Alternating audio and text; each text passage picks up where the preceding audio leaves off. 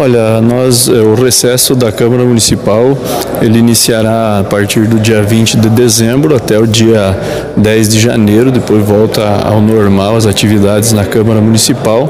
Eh, nós temos a eleição da mesa no dia 17, então provavelmente a próxima mesa diretora ela possa estar mudando esse horário eh, do recesso. Agora a questão do horário da sessão da Câmara, eh, nós tentamos aí por duas vezes um horário diferente e agora estamos conversando com todos os vereadores para que a partir de fevereiro de 2019 seja aí no outro horário. Eu acredito que um horário bom seria às 19h30 horas ou 19 horas, que é um horário que todos possam então participar.